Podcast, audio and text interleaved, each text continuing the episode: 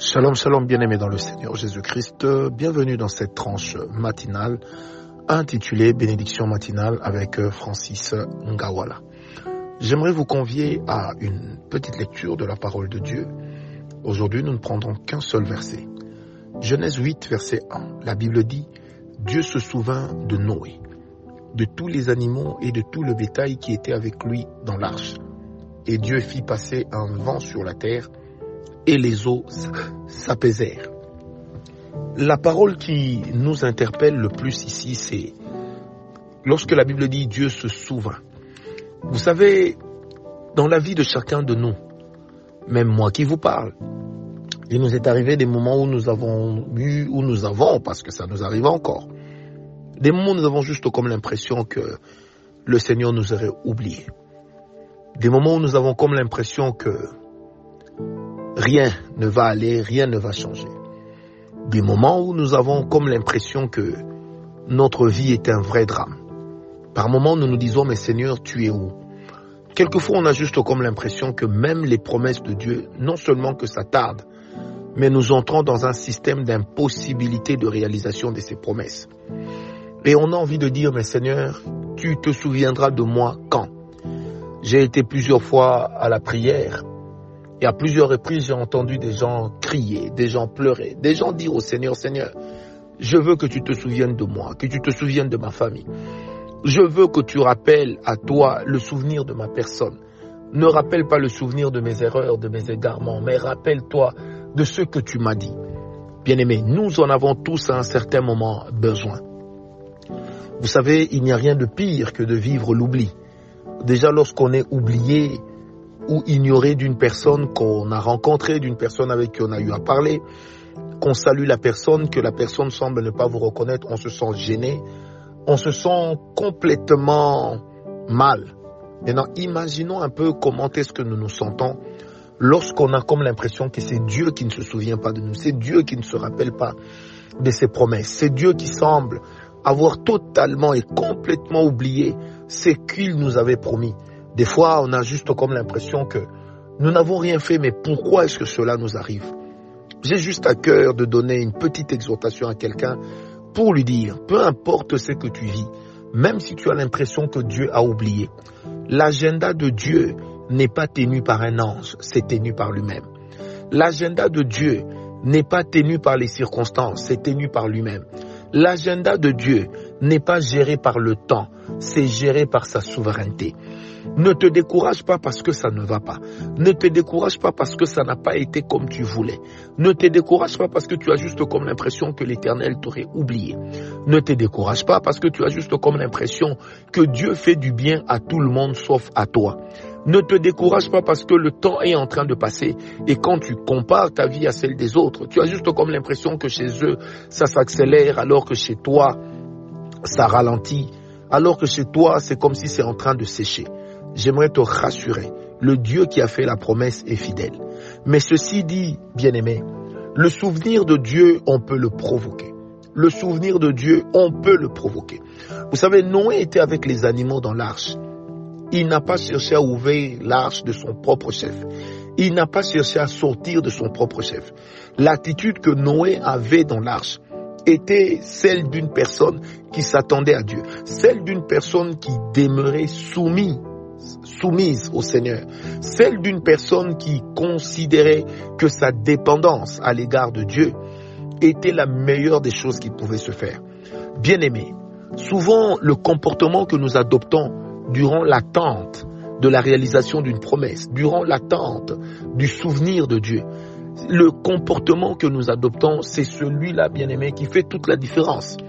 Vous savez, à un certain moment, en tant que des humains, il y a comme un cri de ras-le-bol qui monte dans nos cœurs, qui ressort par notre comportement. Mais bien aimé, n'oublie pas, Dieu n'est pas une théorie. Dieu n'est pas un calcul pour te dire que mon ras-le-bol va l'affecter. Non. Dieu n'a pas d'émotions comme celle de l'homme. Il a des émotions qui lui sont propres parce qu'il est Dieu et qu'il est un être vivant. Alors, peu importe le temps que cette attente est en train de prendre, n'oublie jamais une chose, c'est Dieu et Dieu seul qui va faire. C'est Dieu et Dieu seul qui va faire. Tu n'as pas besoin de murmurer, tu n'as pas besoin de te lamenter, tu as juste besoin d'une chose, encore faire confiance. Je t'exhorte à faire confiance, car Dieu n'a pas dit son dernier mot. Faire confiance n'est pas du tout facile, faire confiance n'est pas du tout aisé. Le dire paraît toujours simple, le vivre paraît toujours compliqué. Oui, je ne peux me leurrer, le dire est plus compliqué que le faire. Mais celui qui réussit à le faire, celui-là atteint également un autre niveau de maturité. Cette maturité, c'est de montrer à Dieu que malgré tout ce que je vois, je compte encore sur toi. Vous savez, le fait d'ajouter encore veut dire j'ai toutes les raisons d'arrêter, mais je ne veux pas donner raison au manque de raison. Parce que ce que moi j'appelle raison ne tiendra pas toujours devant Dieu. J'aimerais dire à une personne que notre Dieu, c'est le Dieu des souvenirs. Alors, voici donc quelques clés qui peuvent aider Dieu. Allez, que dis-je? Qui peuvent nous aider à ce que le souvenir de Dieu à notre égard puisse accélérer. La première chose, c'est la fidélité. La fidélité à l'égard de Dieu doit être inconditionnelle. Notre fidélité n'est pas une réponse à ce que Dieu a fait. Non, savez-vous pourquoi? Parce que quoi que Dieu fasse, il aura toujours raison. Et de toute manière, en fin de compte, Dieu se montre toujours, je dis bien toujours, fidèle. La deuxième clé qui va nous permettre de pouvoir dire au Seigneur, souviens-toi de nous, c'est demeurer dans une attitude de prière et de méditation. Non pas dans une attitude de murmure, mais dans une attitude, une attitude de prière et de méditation. De continuer à attendre, oui, mais à attendre dans la prière à attendre tout en méditant. Vous savez, durant le temps où nous attendons l'intervention de Dieu, c'est en ce moment-là que nous devons pousser notre être intérieur à mûrir. C'est pendant ce temps que nous devons pousser notre être intérieur à travailler. C'est pendant ces temps-là que nous devons pousser notre être intérieur à aller de l'avant. Bien aimé, il est un voile dans nos cœurs qui doit se déchirer.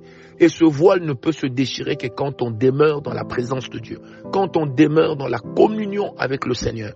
C'est là qu'il y a un, il y, a, comme une sorte d'espoir qui ne cesse de renaître à chaque fois qu'on se dit c'est fini. Après soi-même, on ne comprend pas comment est-ce que on croit encore, on croit encore. Demeurer dans la présence de Dieu, demeurer dans la méditation de la parole de Dieu. Ce que j'appelle prière ne veut pas dire aller à l'église chaque jour, mais ça veut dire prioriser la qualité de la relation que nous entretenons avec Dieu. Faire de cette relation notre priorité. La troisième des choses, c'est de demeurer dans une attitude de louange, une attitude de reconnaissance, une attitude d'action de grâce. Une, vous savez, l'action de grâce précède l'acte que Dieu va réaliser. Dès lors que tu reçois une parole, même si tu crois que le Seigneur t'a oublié, à chaque fois que le doute naît en toi, entre dans la louange, loue Dieu pour ce qu'il va faire. Loue Dieu pour ce qu'il t'a promis. Loue Dieu pour toutes ces choses qu'il a dit qu'il allait réaliser. Sais-tu pourquoi? Parce que Dieu n'est pas un menteur. Alors, dans la louange et dans l'action de grâce, il y a une chose que tu peux ajouter à cela ou accomplir dans cela, c'est avoir l'habitude de faire des offrandes même pour des choses pour lesquelles on n'a pas vu la réalisation. Pourquoi? Parce que celui qui est capable de se dépenser et de dépenser prouve, par son attitude qu'elle, en tant que personne, croit que Dieu va certainement accomplir ce qu'il a dit.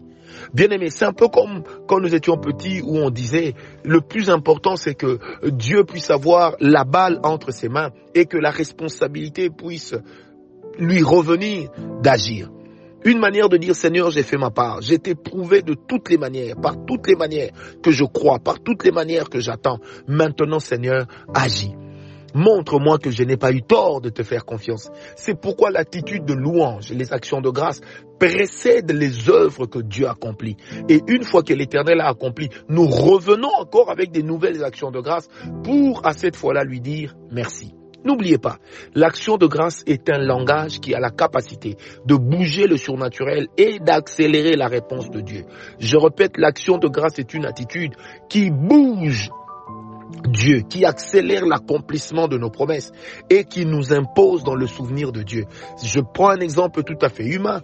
Si ce jour-là, Dieu doit se souvenir de dix personnes, bien aimé, ton attitude d'action de grâce, ton attitude de louange va faire que tu seras aussi parmi les personnes desquelles Dieu devra se souvenir le plus. Parce que n'oubliez pas, toute foi qui ne survit pas à l'épreuve n'en était pas une. Toute espérance qui ne survit pas à l'épreuve était une farce. Il faut que ta foi survive à l'épreuve du temps. Et survivre à l'épreuve du temps, j'insiste, à chaque fois qu'un doute monte dans ton cœur, tourne-toi vers Dieu, présente-lui tes holocaustes, présente-lui tes offrandes, présente-lui ta louange, présente-lui ton adoration, prouve-lui ton attachement. Parce que Dieu aime qu'on lui montre que c'est lui que nous aimons avant ce qu'il va faire. que Dieu vous bénisse. Parce que dans le business du ciel, c'est Dieu d'abord. Ensuite, c'est qu'il va faire. Mais Dieu d'abord. Attache-toi Seigneur. Tu as peut-être toutes les raisons pour abandonner, mais trouve derrière cette exhortation une raison pour tenir, c'est que Dieu est fidèle. Fais ta part et il fera la sienne. Paix et grâce, c'était votre serviteur.